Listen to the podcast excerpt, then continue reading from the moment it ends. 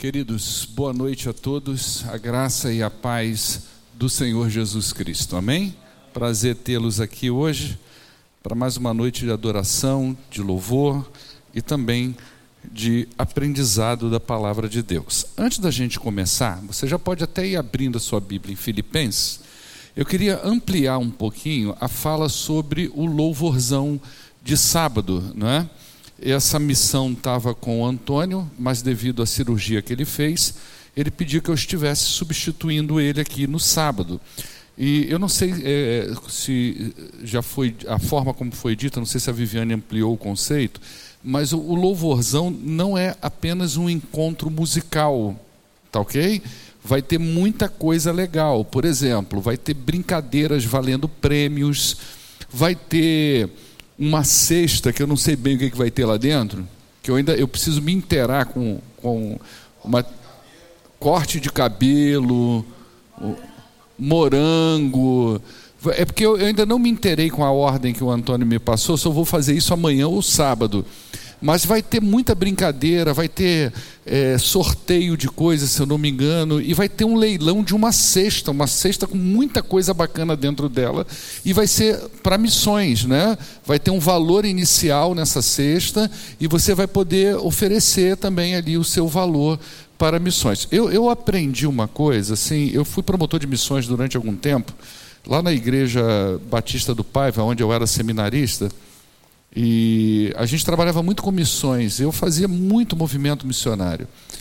E eu sempre é, me estimulei, estimulei as pessoas, a gente nunca querer pagar o mais barato para missões, mas sempre o mais caro, sempre o melhor que a gente puder fazer. Né? Porque é um dinheiro que ele tem um propósito muito específico, ele tem um propósito muito direcionado. E o que a gente puder ajudar financeiramente, eu tenho certeza que é bem-vindo. E Deus tem honrado, eh, durante todos esses anos, é, o, nosso esforço nesse sentido de fazer a obra missionária. Agora mesmo eu estava brincando aqui, é, antes de vir para cá, aqui na, na, na live, né, encomendando a minha pizza. A pizza é 35 reais. Eu falei assim: faz duas por 100. É, eu acho que o irmão não entendeu, queria que eu comprasse três. Eu falei: não, quero duas por 100.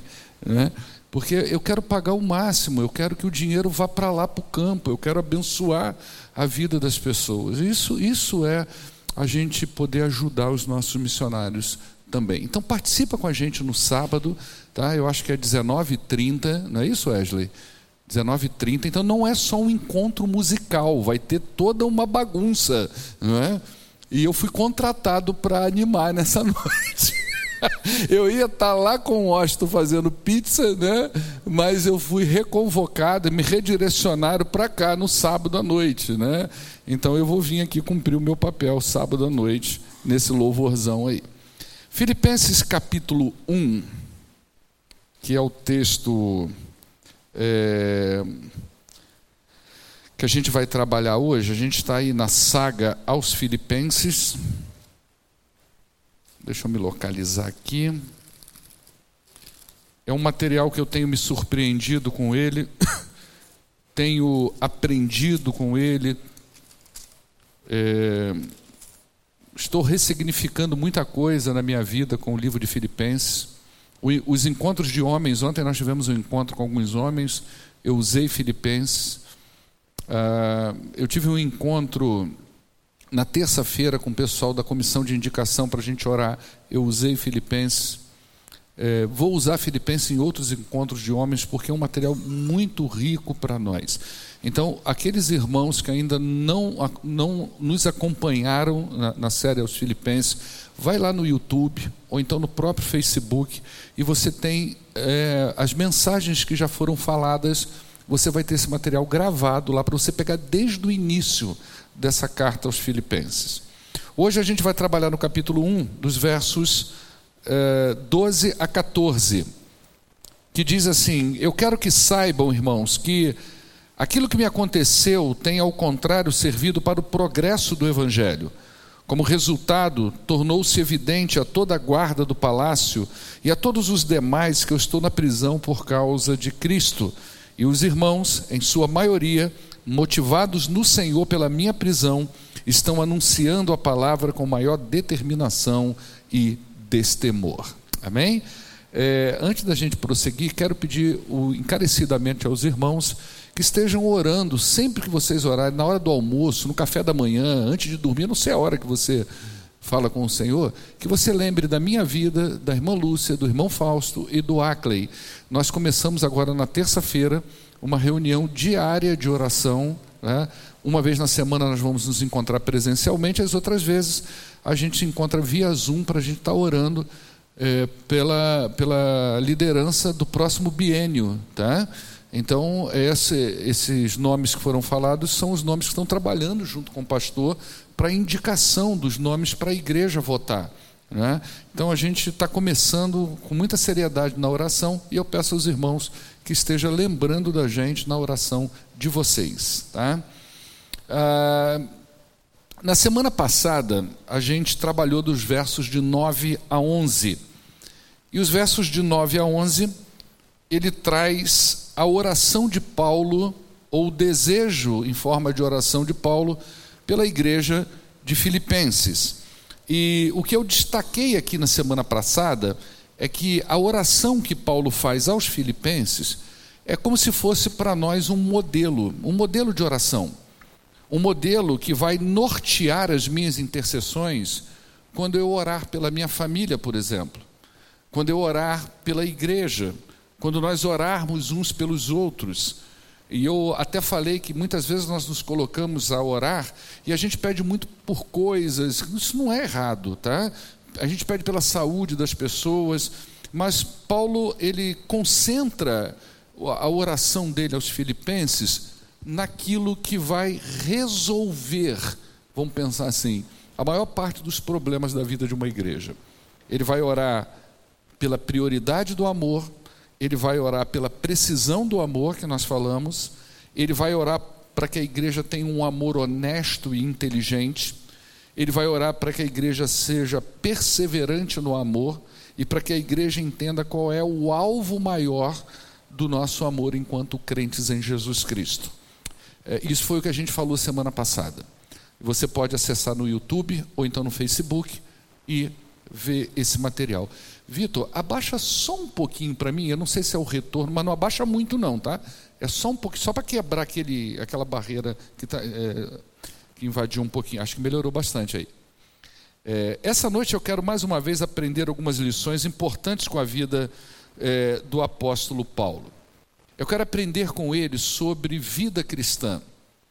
E eu quero responder uma pergunta aqui no decorrer do nosso processo, que é a seguinte: como um crente em Cristo Jesus, um cristão, como ele deve reagir quando a vida lhe impõe limitações?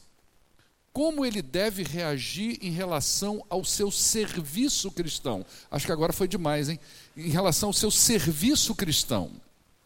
É, eu estou partindo de um princípio, isso foi uma coisa que eu pensei ontem, eu falei assim, gente, eu vou, eu penso umas coisas, mas antes de falar eu preciso, né, é, estudar um pouquinho, mas eu vou arriscar porque eu acho que não é heresia não. Tá?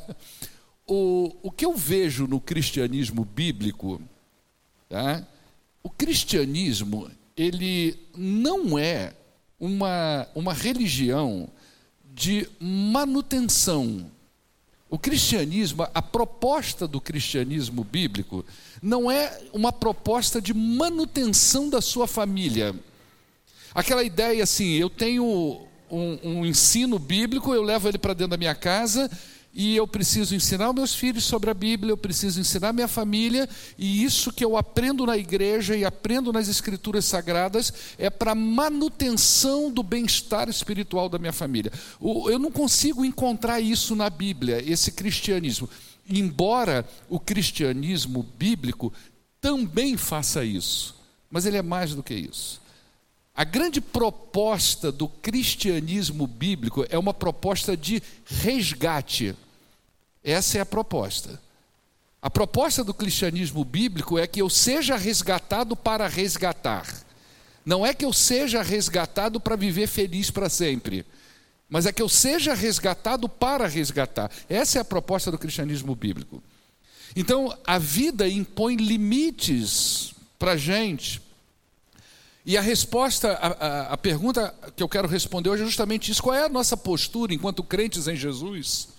Quando a vida nos impõe limites e nós, como crentes que fomos resgatados e que precisamos resgatar, qual é a resposta que a gente precisa dar? É, a gente vai aprender isso aqui um pouco na vida do apóstolo Paulo. O maior desejo de Paulo, a gente sabe disso não só uh, aqui nessa carta, vamos dizer assim, né? É, mas é, em outras cartas, como a própria carta de Paulo aos Romanos, que um dos grandes desejos do apóstolo Paulo era ir a Roma. E ele tinha, vamos pensar aí, algumas propostas na sua ida a Roma. Uma delas era conhecer a própria cidade de Roma, que Paulo não conhecia. Paulo queria também conhecer os crentes de Roma. A gente fala numa igreja em Roma, mas existem teorias que diz de mais de uma igreja em Roma, porque Roma, naquela época, era uma cidade de aproximadamente um milhão de habitantes, cosmopolita, Muitas pessoas levaram o evangelho para Roma a partir do evento do Pentecoste, e como naquela época as igrejas cristãs eram igrejas casas, não era igreja templo igual o nosso, então há uma possibilidade que houvesse mais de uma comunidade cristã dentro de Roma. E Paulo queria conhecer essas pessoas. Essa era uma proposta de Paulo. Ah, uma outra realidade na vida de Paulo é que Paulo queria também é, a partir da, do, do, da, sua própria entrada em Roma e do conhecimento dessa igreja em Roma, ele expandiu o evangelho para outros lugares com o apoio da própria igreja romana. Paulo também entendia de uma outra forma, uma outra realidade, não é? é que se ele chegasse ali em Roma e pregasse o evangelho da forma como ele pregava nas outras cidades, é? Que cidades eram essas? Paulo já havia pregado o evangelho nas principais cidades, é, é, províncias de Roma. Só faltava a própria Roma. Né? Só faltava, não, digo assim, a própria Roma era o seu maior alvo agora, porque as principais províncias ele já tinha ido. Se, ele sabe que se ele chegasse em Roma e plantasse o evangelho ali, conforme ele tinha feito em Corinto em tantas outras cidades, era como aquela imagem, por exemplo, que eu não sei se você já deve ter brincado disso. Você chega na praia, ou num lago, ou num rio sereno, e você pega uma pedra e joga. Quando ela bate na água, não vem aquele monte de onda assim, abrindo aquele, aquele leque enorme. Era isso que o Evangelho ia fazer aqui nessa cidade. Na hora que ele caísse lá dentro, ele ia irradiar para todo mundo conhecido, porque tudo saía de Roma. Muita gente também queria ir para Roma, queria fazer negócio em Roma, queria residir em Roma, queria conhecer Roma. Então Roma era, era uma coisa assim, era tacar álcool no fogo. Era, era, era chegar ali e jogar uma coisa que explodir para o mundo todo. Essa era a ideia de Paulo quando ele pensa em ir a Roma. Então, entrar com o evangelho ali era justamente essa visão que Paulo tinha de expansão do evangelho. E embora já houvesse uma igreja lá, mas quando eu leio aqui os versos 12, 13 e 14, a impressão que passa para mim é que, mesmo havendo crentes naquela cidade, esses crentes ainda não eram tão ousados na sua palavra, eles ainda não se arriscavam pelo Evangelho. Então, Paulo, talvez pensando: olha, precisa ter alguma coisa a mais do que isso. É? Então, na cabeça dele, o desejo dele era entrar em Roma como um pregador itinerante, vamos dizer assim. Aquilo que ele sabe fazer, que é entrar num areópago, um areópago desculpa, e, e se posicionar às vezes como um apologista da fé cristã. Procurar uma sinagoga e entrar nessa sinagoga e explicar para os judeus que Jesus Cristo, o grande Messias esperado pela religião judaica, já estava, é, já morreu, já ressuscitou, e ele era um grande embaixador desse Cristo. Testemunhar da, da, daquilo que Jesus fez na vida dele, dar evidências da sua transformação, era isso que Paulo queria fazer, era isso que ele desejava, e esse era o plano na cabeça dele: entrar em Roma desta forma. Né? Uh, apresentar Jesus como Salvador, e era isso que ele sabia fazer e era isso que ele desejava fazer. Mas não foi isso que aconteceu. A história foi outra. Isso era o que ele desejava. Mas o que aconteceu não foi nada disso. Paulo entra em Roma, mas ele entra como prisioneiro, ele entra sem liberdade, e em lugar de ser um homem livre que podia entrar e sair em vários lugares para pregar o evangelho, ele fica confinado dentro de uma casa, e ali dentro dessa casa ele fica esperando o julgamento, e ele passa praticamente dois anos acorrentado a guardas romanas. Isso aconteceu por alguns anos. Então, em vez de estar livre para pregar o Evangelho na grande Roma, na tão sonhada Roma, ele agora está confinado e preso numa casa. Isso, aparentemente, foi decepcionante, foi frustrante, desanimador. Sonhar tanto em ir pregar na Roma, na grande Roma, e quando ele chega lá, ele chega impossibilitado de fazer aquilo que ele tanto deseja fazer. Esse é o, é o, primeiro impacto que a gente recebe da chegada de Paulo em Roma. Um homem impossibilitado de fazer aquilo que ele gostaria de fazer. Mas também não foi isso que aconteceu. A história também não foi essa. Foi como se para Paulo o fato de ele entrar preso em Roma não tivesse mudado nada. Foi como se para ele eh, nada houvesse mudado nos seus desejos e no seu plano, mesmo estando impossibilitado de, de fazer como ele gostaria de fazer. Pelo contrário, Paulo conseguiu infiltrar o evangelho onde ele talvez não conseguisse se ele fosse um pregador livre. Ele conseguiu fazer com que o evangelho chegasse em lugares que, se ele tivesse livre, talvez ele não tivesse conseguido. Você quer ver uma coisa? Ana Paula, coloca para gente aí o capítulo 4, verso 22. Olha que palavra significativa que vai aparecer lá no final da carta do apóstolo Paulo. Todos os santos lhe enviam saudações, especialmente quem? os do palácio de César. Em algumas traduções, os da casa de César. Como é que esse negócio chegou lá? Se ele estava preso, acorrentado, a igreja ainda não estava com esse vigor todo.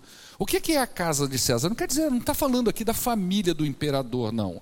Mas está falando de lugares dentro do governo eh, de Roma aonde pessoas talvez importantes, proeminentes, aceitaram a Cristo.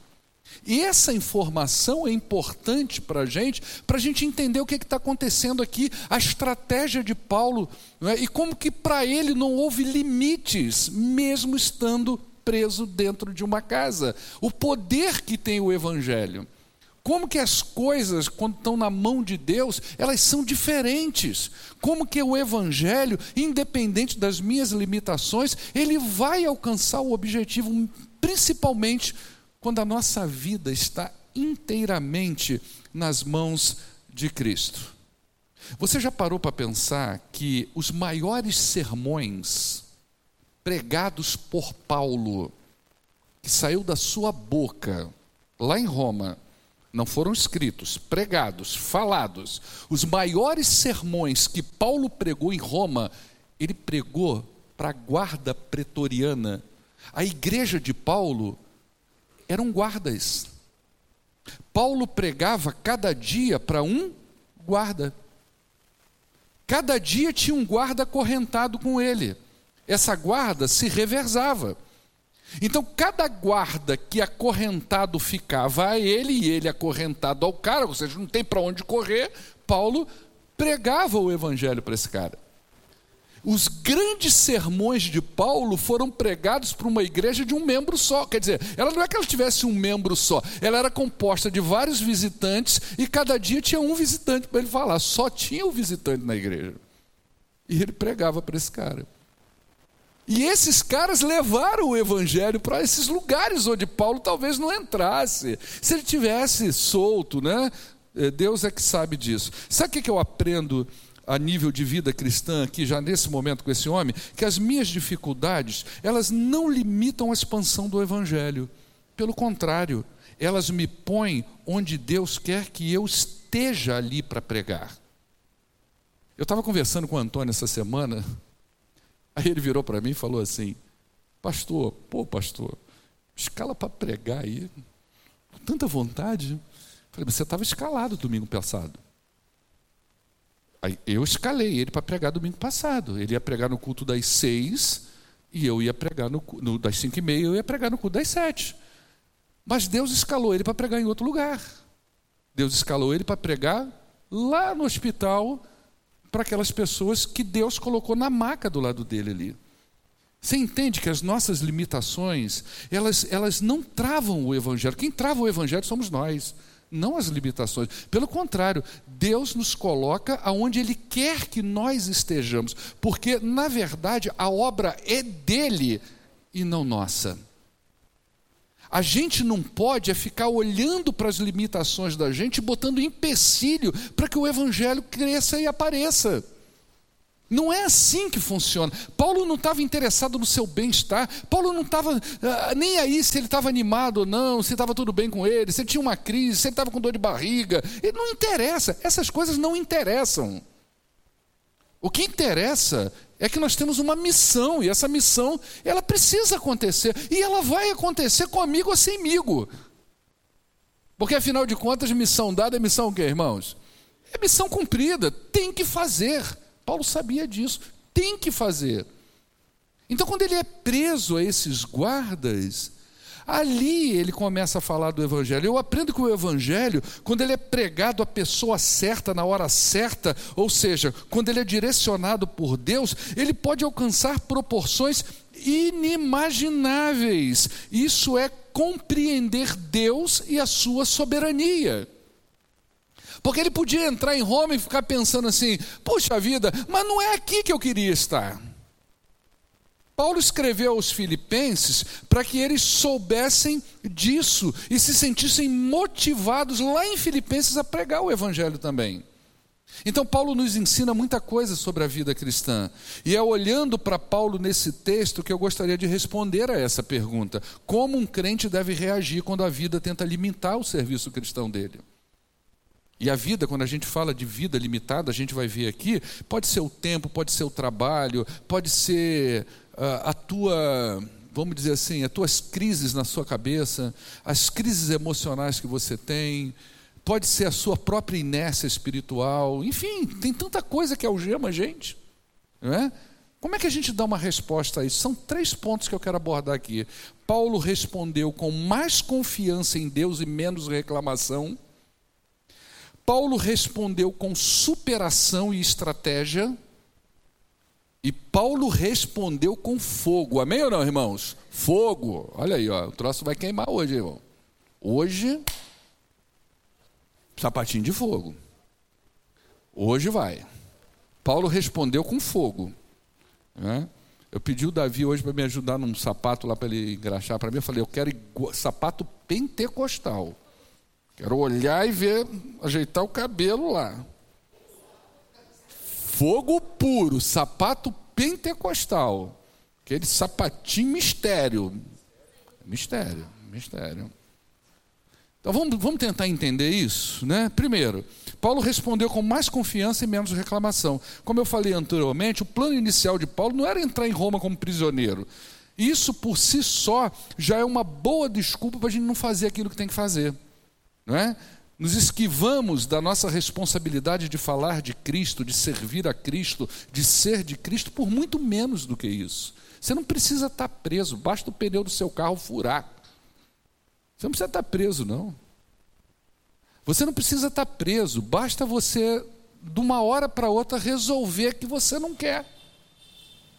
A gente, por muito menos, nós nos esquivamos da responsabilidade que Deus confiou a nós. Mas a ótica de Paulo é outra. Para Paulo não há viagem perdida. Então, quando ele escreve aos Filipenses, aí no verso 2, ele diz: Eu quero que vocês saibam, irmãos, que aquilo que me aconteceu antes tem servido era para o progresso do Evangelho e não para travar. O que Paulo está dizendo aos filipenses, gente, eu estou preso, mas não pensa que isso vai ser desculpa para eu não servir. Pelo contrário, a minha prisão contribuiu para que o evangelho crescesse mais ainda. Não é? Uh, imagina que Paulo podia estar escrevendo outra coisa. Ele podia estar escrevendo uma outra coisa. Ele podia escrever assim, gente, aí, você, irmão em Filipe, ora por mim, porque eu estou preso. Ora por mim. Não foi isso que eu planejei, mas eu vou fazer o quê, né, pô? Vocês me mandaram aqui, chegou aqui, deu nisso que deu, eu não estou conseguindo pregar. Nós temos que entender a vontade de Deus. Ele não podia escrever isso. A gente tem que entender a vontade de Deus. E Paulo entendia muito bem a vontade de Deus. E a vontade de Deus que ele entendia é que ele não tinha que ficar calado. Ele tinha que servir.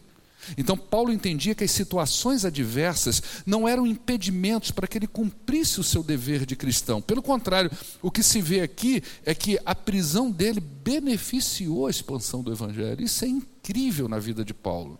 Amados, como nós devemos aprender com esse homem? Como a gente precisa olhar para a vida de Paulo e perceber ali, aprender, que a gente não, não tem que ficar preocupado o tempo todo com a gente.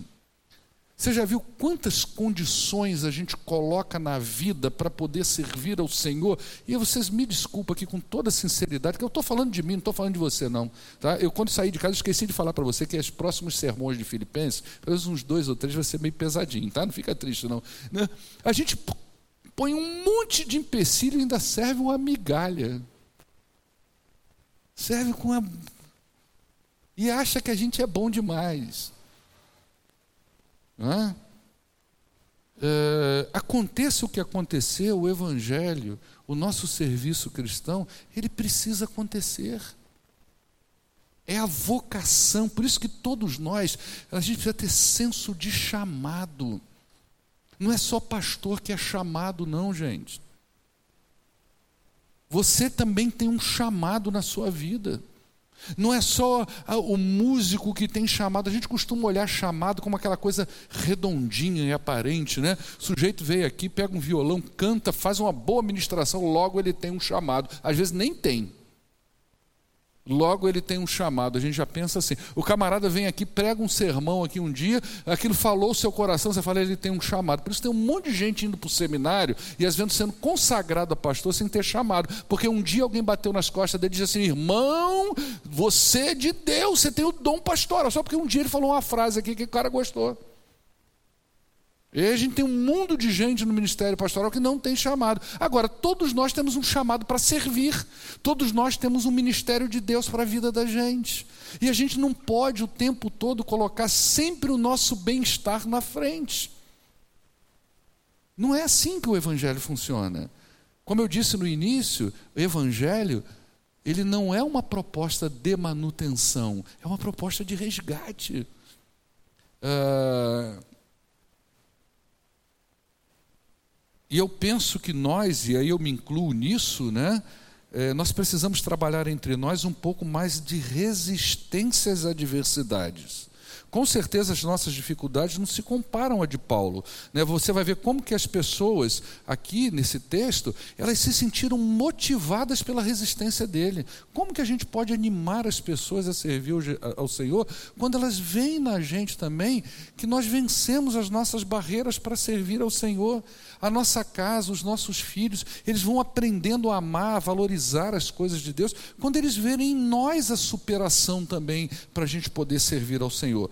Então, quando nós abrimos a Bíblia, a gente é exposto aos mesmos estímulos dos filipenses. Você imagina que os filipenses leram essa carta e o impacto que essa carta teve sobre a vida dele é o mesmo impacto que pode ter na sua quando a gente abre e expõe aqui para você a mesma coisa, né? Eles se sentindo motivados quando Paulo, em vez de reclamar, ele confiou, não é? É, que Deus estava no controle de todas as coisas. Então nós temos aqui um homem tentando Uh, fazer a vontade de Deus. Paulo não tem, quando Paulo escreve aos Filipenses, é muito interessante que Paulo não tenta tocar o coração das pessoas para que as pessoas tenham pena dele tenham piedade dele. Paulo não escreveu aqui para ser visto como um Marte pela igreja. Né? Nós temos um homem que não está preocupado com as suas limitações, que acima de tudo ele coloca a sua eh, confiança no Deus soberano que colocou ele naquele lugar ali e não lá do lado de fora. Deus colocou ele ali. Então o relato de Paulo deveria ter o mesmo efeito para nós. Né? Ah, nós deveríamos ter a convicção de que nenhum obstáculo deve suprimir a nossa tarefa de pregar o Evangelho de Jesus. Pelo contrário, o que pode ser um obstáculo para mim, para você, pode ser uma grande oportunidade na, nas mãos de Deus de fazer a diferença na vida de uma pessoa. Então, a primeira coisa que eu aprendo com Paulo sobre vida cristã é que eu preciso confiar mais na soberania de Deus e reclamar menos dos problemas que eu tenho na minha vida.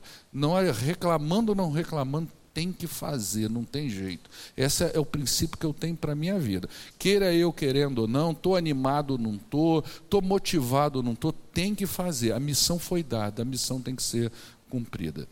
Segundo ponto que eu, eh, aqui que eu aprendo com Paulo é como que ele supera os seus próprios obstáculos, né? Como é que Paulo desenvolve a coisa? Paulo agora vai nos dar alguns detalhes importantes da prisão dele, está aí no verso 13. Olha que coisa. De maneira que as minhas prisões em Cristo foram manifestadas por toda a guarda pretoriana e por todos os demais lugares. Coloca aí para mim aí o, o, o verso 13. É... Oi? É o 1, é o que a gente está trabalhando, 1, 1, 13. Olha aí, ó. presta atenção aí. Essa versão, a NVI, diz assim: a todos os demais que eu estou na prisão, não é isso? É, se você procurar aí uma revista atualizada, uma revista corrigida, vai trazer as minhas prisões não é? Por que, que ele fala desse jeito? Porque essa palavrinha aí no original que está debaixo, pouca gente fala disso aí, tá? Que está debaixo disso aí, ela, ela não traz a ideia de uma sequência de prisões. Ele talvez não esteja falando disso, mas ela dá a ideia de correntes que estão presas nele. Tá? O que Paulo está tentando passar para os filipenses é que ele está acorrentado, essa é a ideia. Tá? E o que se diz aqui sobre essa corrente aqui é que, em tese, Paulo ele ficava acorrentado numa corrente de 45 centímetros. Então ficava ele um soldado romano 45 centímetros. Imagina você escrever com isso com aquele peso, que não devia ser uma correntezinha bonitinha, igual o pessoal coloca no cachorro hoje. Aquilo é chique demais, né? Era corrente que devia machucar o pulso. E aí, mais aquele guarda fedorento ali do lado dele.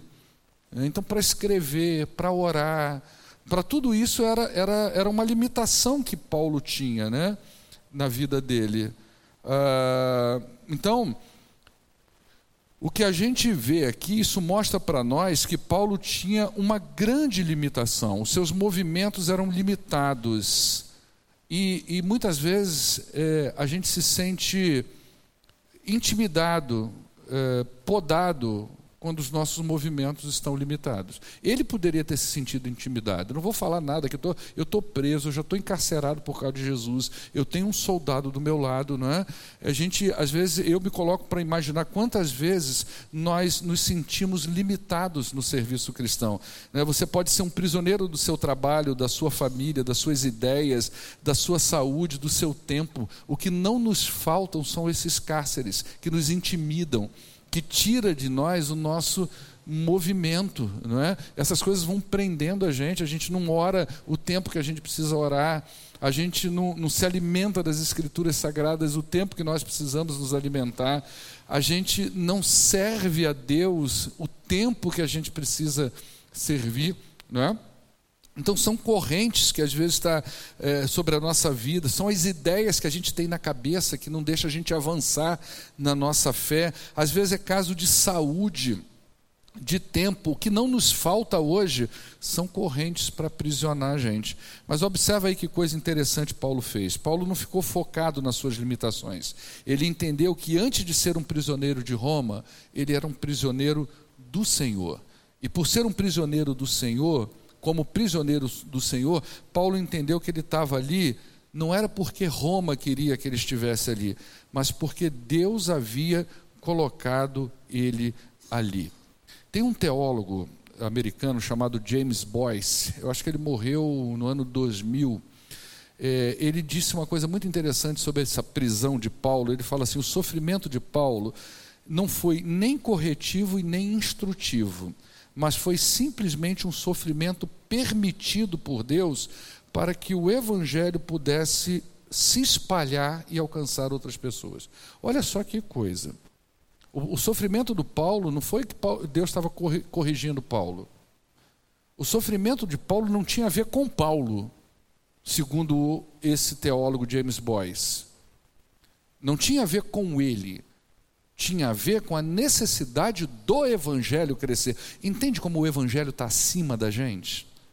Entende como o serviço cristão está acima da gente? Aí você pensa assim, pastor, mas poxa, mas que Deus é esse que é capaz de prender os seus filhos, levar os seus filhos ao sofrimento só para que o evangelho cresça? Cara, presta atenção numa coisa. Presta atenção numa coisa. Tu tem noção do que é inferno? Você tem noção que o inferno é, um, é, é, é uma questão, é um estado de um sofrimento que você não encontra paralelo na vida humana? Você pode pegar uma pessoa hoje na terra que está sendo torturada. Você pensa num crente que está lá no Oriente sendo torturado por um muçulmano. O inferno é mais do que isso. Muito mais do que isso.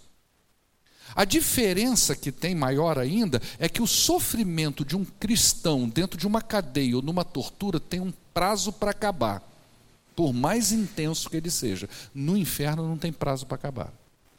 Ele é eterno. Só que o apóstolo Paulo, assim como muitos de nós, já era salvo. Então a prisão dele, ela tem um limite, ele vai condenado, ele vai decapitado, mas isso tem um limite, e o que espera ele depois desse sofrimento, segundo ele mesmo diz, é uma glória, é um estado de graça indizível, que ele chega a dizer que nunca subiu no coração e nem na mente do ser humano. Que não pode se comparar aos sofrimentos dessa vida que a coisa que Deus tem preparado para os seus é tão intensa que é capaz de fazer você esquecer o sofrimento nessa vida que você passou por ela. Mas o cara que vai para o inferno, não. Então, Deus, ele vê diferente de você. Não importa se a gente vai sofrer, Deus precisa salvar pessoas, porque Ele sabe que o que tem para você é muito grande é incomparável, que esse sofrimento que você tem é muito pouco diante da grandeza que ele tem preparado para os seus. Então, o que está em jogo não é o bem-estar de Paulo, o que está em jogo é a salvação daquele que vai arder no inferno eternamente. O que está em jogo não é o seu bem-estar, não é o meu bem-estar. O que está em jogo é que o serviço cristão ele precisa acontecer. Porque tem gente que às vezes a tua palavra para uma pessoa vai fazer uma diferença na casa dela e na família dela. Porque tem gente que vai receber a semente do Evangelho e aquilo vai mudar a história de uma família inteira. É isso que o crente tem que ter a consciência na cabeça dele, antes dele ficar nessa coisa de tudo coloca na frente. É quando der, é quando eu tiver afim, é quando eu acordar, dependendo da lua, se está bom eu vou, se não está bom eu não vou. Isso não tem nada a ver. O que tem a ver é que o serviço precisa ficar feito. Né? E Paulo, com esse pensamento, ele fez o seguinte, né? Bom, se esses caras se reversam aqui todos os dias, esses soldados, se eu sempre estou com um guarda diferente, eu vou pregar para eles eles serão a minha igreja. E Paulo testemunhou de Cristo para aqueles guardas, eles entenderam que Paulo não era um malfeitor, isso é muito importante. Eles viram em Paulo que Paulo não era um prisioneiro como os outros prisioneiros romanos, que ele foi parar ali por amor a uma causa, por amor ao seu Senhor, e que mesmo preso ele era capaz de arriscar a sua vida para que a sua causa prevalecesse, para que a causa do seu Deus prevalecesse coisa que provavelmente nenhum romano era capaz de fazer pelos seus deuses. Né? E aí ele preso ali, preso porque amava Cristo, porque testemunhava de Cristo, e o resultado foi esse aí no verso 13, de maneira que as minhas prisões em Cristo foram manifestas a toda a guarda pretoriana em todos os lugares. Verso 13 ainda, em todos os lugares toda a guarda pretoriana, quem, quem conhece um pouquinho de guarda pretoriana sabe que a principal é a tropa de elite do governo romano, não é? É os caras que andam lá junto com, com, com, os cabeças, não é, não é uma guarda comum, é uma guarda já elitizada, é uma guarda mais próxima do imperador, é um número grande de guardas divididos de várias formas, mas é uma guarda mais elitizada, e ele vai dizer toda a guarda pretoriana, ou toda a guarda do palácio nessa tradução, mas a tradução original é o preatorium, é a guarda do preatorium, essa guarda pretoriana, e todos os demais, as pessoas que estão em volta ficaram sabendo de que ele estava preso, não era porque ele era um malfeitor, mas porque ele amava ao Senhor Jesus Cristo. Então o evangelho ele alcançou lugares inimagináveis para o Paulo. O evangelho entrou onde muito provavelmente não entraria, como eu disse antes. Né? Amados, que lição para nós. A gente não está onde está por acaso. Você não, não trabalha lá na empresa que você trabalha por acaso. Você não está na vizinhança que você está por acaso. Você não é o tipo de patrão ou de negócio que tem na sua mão por acaso. Você está ali porque Deus pôs você ali. Você estuda na escola que você estuda porque Deus pôs você ali. Você trabalha no lugar que você trabalha porque Deus pôs você ali. Então não permita que as limitações desse próprio lugar impeçam você de fazer aquilo que Deus quer que você faça nesse lugar. Que é mostrar para as pessoas as evidências do que ele fez na sua vida. Isso é testemunhar, é mostrar para outra pessoa as evidências de que nós fomos transformados por Jesus Cristo. Ah, e a gente precisa agir justamente com essa superação, de superar os nossos próprios limites. Porque tudo que nós queremos fazer é ficar em casa dizendo que Deus é lindo e vir para a igreja de vez em quando dizendo que Deus é amor, é que é lindo, mas a gente não foi chamado para isso só. A gente foi chamado para mostrar para as pessoas como Ele é lindo, como Ele é lindo naquilo que Ele faz, como a Sua obra é maravilhosa e pode fazer na vida das outras pessoas também. Nós podemos nos queixar a vida inteira com aquele discurso: eu queria servir mais, mas eu não tenho tempo. Eu já conheci muita gente assim. Como eu queria servir mais ao Senhor, mas eu não tive tempo. Ou nós podemos servir com o tempo que nós temos, do jeito que nós estamos, com o que Deus nos fez e aonde nós, Ele nos colocou. Então eu aprendi até aqui com Paulo que quando a vida tenta me limitar, eu preciso reclamar menos e confiar mais na soberania de Deus. Eu aprendi com Paulo que eu devo superar as dificuldades e fazer aquilo que precisa ser feito da melhor maneira possível. E agora eu quero falar da ousadia de Paulo. A ousadia é o resultado justamente dessa chama do evangelho no coração do, de Paulo. Paulo agiu com fogo, é contra-ataque agora. O Evangelho ardia no, no, coração de Paulo pela causa de Cristo. A causa de Cristo falava alto, era um homem apaixonado por Jesus Cristo. E quando o nosso coração está aquecido, avivado no Senhor, naturalmente nós vamos incendiar todo mundo que está do lado da gente. Nós vamos aquecer o coração das pessoas que se aproximam de nós. Então, aí no verso 14, ele diz o seguinte: E muitos dos irmãos no Senhor, tomando ânimo com as minhas prisões, eles ousam falar a palavra mais confiantemente e sem temor. Paulo irradiou, aqueceu o coração de todo mundo. As pessoas ficaram sabendo do amor dele à sua causa. Ninguém queria ficar em casa. As pessoas ficaram sabendo da paixão que ele tinha por Jesus Cristo. Ninguém queria dar mais uma desculpa para não servir. Eles agora começaram a ficar ousados, sem temor, confiantemente. Essas pessoas começaram a falar. Tanto que o mundo conhecido ocidental hoje, o cristianismo, seja ele católico ou evangélico, vamos pegar a igreja católica, porque ela vem desde esses princípios, a sua sede maior, a sua fonte que irradiou para o mundo todo foi da onde? Os crentes ficaram doidos com aquilo coração ficou quente. A impressão que dá é que a igreja de Roma, a despeito de ser composta por crentes piedosos, talvez ainda não se ainda, ainda se sentissem, desculpa, intimidade diante da pressão da própria Roma. Viver em Roma não devia ser fácil, não, irmãos. A pressão devia ser muito grande. E essas pessoas ainda eram muito intimidadas. Mas quando eles ouviram falar que o grande apóstolo Paulo estava preso por amor a Cristo, ah, eles se encheram de coragem. Não, nós vamos pregar também. Então a prisão de Paulo irradiou uma chama pelo evangelho e do evangelho em vários lugares da cidade. Você imagina que aqueles guardas pretorianos levaram o evangelho para dentro dos lugares mais nobres de Roma. Eles se sentiram motivados. Talvez eles não estivessem dispostos a fazer por César o que Paulo fazia por Cristo. E César também tinha o seu quê na vista dos romanos de divindade. Né? E aí, como eu falei, tem aquela saudação lá no capítulo 4, verso 22, os da casa de César. Provavelmente as pessoas envolvidas ali naquele serviço governamental, na guarda, nos círculos mais próximos do governador, se converteram também a Cristo. Isso deve ser um grande estímulo para nós também. Nosso testemunho pode aquecer o coração de muita gente. Nosso testemunho pode mudar a vida de muita, muitas pessoas. Às vezes, uma semente plantada no coração de uma criança pelo departamento infantil pode mudar toda a história de uma família. Às vezes, uma semente plantada por juniores do embaixador do rei pode mudar a vida de muita gente. Uma semente que é plantada por um. Nada a ver com a igreja, aquilo pode mudar a estrutura da família toda e às vezes a gente nem fica sabendo pode irradiar para a família inteira. E para que isso aconteça, o nosso coração precisa estar aquecido no Senhor. Preste atenção numa coisa. Se você não.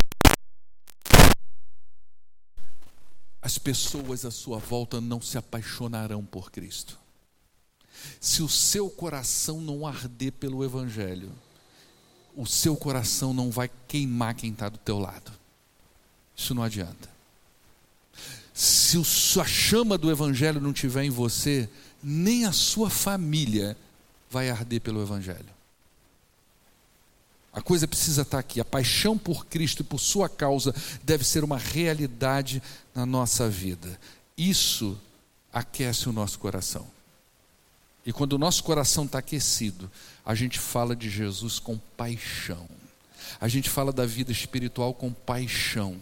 A gente fala do evangelho com paixão e não com obrigação, mas com paixão. O que, é que eu aprendo aqui hoje, para a gente concluir? Eu aprendo que, infelizmente, a vida sempre porá algemas em nós. Sempre vai haver uma limitação. Eu preciso lidar com isso para servir ao Senhor. Vai ter sempre. Você pode vencer. Hoje seu problema é o quê? É o seu trabalho. Você trabalha oito horas por dia. Eu vou te dizer uma coisa. Quando eu, antes de eu ir para o seminário, presta atenção nisso. Isso é fato verídico. eu, quando fui chamado para ir para o seminário, eu trabalhava 11 horas por dia em pé, com uma hora de almoço. Fora uma hora que eu saía antes para chegar no trabalho e chegava uma hora e meia depois por causa de engarrafamento. Essa era a minha vida quando bateram nas minhas costas e disseram assim: você tem um chamado para o Evangelho. Era assim que eu vivia. 11 horas trabalhando em comércio, em pé. Eu estudei em fila de banco, eu estudei em ponto de ônibus, eu estudei dentro do. Era assim que eu estudava. Eu ia para o seminário com marmita, marmita fedendo azedo e aquela talher sacudindo naquela lata, troço fedorento. Quando a gente abria a bolsa assim para pegar um livro, saia aquela bufa daquela comida. Como é que é? Troço horrível. Foi assim que eu vivi. Chegava em casa às vezes 11 horas da noite, a Paula era nenenzinha. É assim que eu vivi. E eu pensava assim na minha cabeça: ah, se eu tivesse tempo. Ah, se eu tivesse tempo. E sábado também era até duas horas, tá, irmão? Ah, se eu tivesse tempo. Eu não ia ler 20, porque eu cheguei a ler quase 50 livros por ano.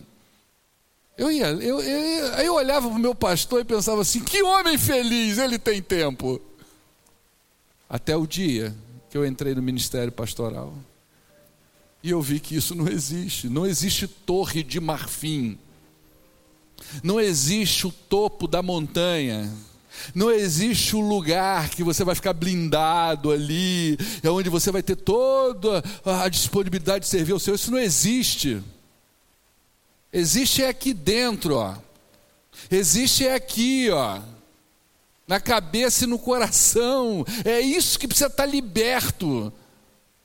Pode tirar e dar todo o tempo a você, mas se a sua cabeça for algemada, se o seu coração for algemado, você não vai servir. Então eu preciso aprender a lidar com essas limitações que a vida coloca sobre mim, porque sempre vai haver uma limitação. É o tempo, é a família, é o dinheiro, é a saúde, sempre vai haver. Já viu aquele papo assim? Eu vou esperar me aposentar para servir o Senhor. Vai aposentar e vai continuar do mesmo jeito, porque o problema não é o tempo, o problema está na cabeça, no coração. É diferente. Eu, eu aprendo que eu não posso ficar o tempo todo focado nas minhas limitações, a obra precisa andar. E se eu ficar olhando as minhas algemas o tempo todo, eu não vou fazer nada. Imagina Paulo o tempo todo olhando, puxa vida, meu braço podia estar solto, não está. Puxa vida, eu devia estar livre, não estou. O troço não ia rolar. Precisa rolar, a bola precisa rolar, né? Eu aprendo que eu devo colocar a minha confiança na soberania de Deus. Eu estou onde estou porque Deus me colocou nesse lugar, fazendo o que eu estou fazendo. Então aqui precisa acontecer. Precisa acontecer lá no seu trabalho, precisa acontecer lá na sua casa, precisa acontecer lá na sua vizinhança. A coisa precisa acontecer a partir de você, onde você está. Eu aprendo aqui, em último lugar, que o coração do crente precisa sempre estar aquecido pelo Evangelho. Porque um testemunho meu pode mudar a vida de muita gente. Então o coração precisa estar aquecido. Eu não estou dizendo a você que você tem que pegar uma Bíblia e sair pela rua pregando o Evangelho. Se, você, se Deus te incomoda para fazer essa coisa, amém. Mas não é isso. Mas um coração aquecido é o seguinte: sempre que Deus pôr uma pessoa no caminho, o coração dele está aquecido para aquilo ali. Ele ama o Evangelho. Naturalmente ele vai falar. Ele pode até não ser um evangelista, ele pode não ser aquele cara que está sempre, sempre que cola em alguém, ele fala do evangelho, ele pode ter dificuldades. Não é isso que a gente está falando. A gente não está falando de dom. A gente está falando daquilo que nos move, daquilo que nós amamos. E quando nós amamos alguma coisa, não importa se a gente tem o vocabulário certo, o jeito certo, em algum momento aquilo que nos enche vai transbordar para a vida de outro. Em algum momento, alguém vai, vai, vai sentir o calor que está na gente. Alguém vai sentir aquilo que está presente na vida da gente. Porque a gente vai deixar isso sair naturalmente. É natural. Você não vai precisar fazer força. Então o Evangelho tem que estar aquecido, tem que estar ardendo aqui dentro de mim. Eu preciso saber dos meus pecados, eu preciso saber do meu Salvador, eu preciso saber da obra de Jesus, porque isso precisa estar ardendo dentro de mim. É isso que eu aprendo com Paulo. E o Evangelho entrou naquela cidade e fez a ruaça que fez, porque Paulo decidiu pregar para uma igreja de uma pessoa por dia e todos eles visitantes. Olha que doideira na vida desse cara. Os maiores sermões de Roma que saíram da boca de Paulo saíram para um público de um só. Amém? Vamos orar ao nosso Deus? Né? Pai, eu te louvo, porque em Cristo Jesus nós encontramos a nossa razão de viver a nossa motivação. Pai, eu quero pedir em nome de Jesus que o Evangelho, o Evangelho que rasgou o coração de Paulo, que aqueceu a vida dele, que fez dele o que ele foi, faz isso com a gente também, Senhor. Aquece o coração, ó oh Deus, dos crentes, aquece o coração da nossa família, da nossa casa, ó oh Deus, da nossa igreja porque a partir disso nós vamos superar, o Pai, os limites que tanto nós temos na vida para poder servir ao Senhor. Muito obrigado, Deus, porque Cristo é a razão da nossa vida. Eu te louvo, em nome daquele que vive e reina para todo sempre. Em nome de Jesus. Amém. Pode despedir da pessoa que está aí do teu lado, deseja a paz de Jesus para ela. Que Deus abençoe a sua vida.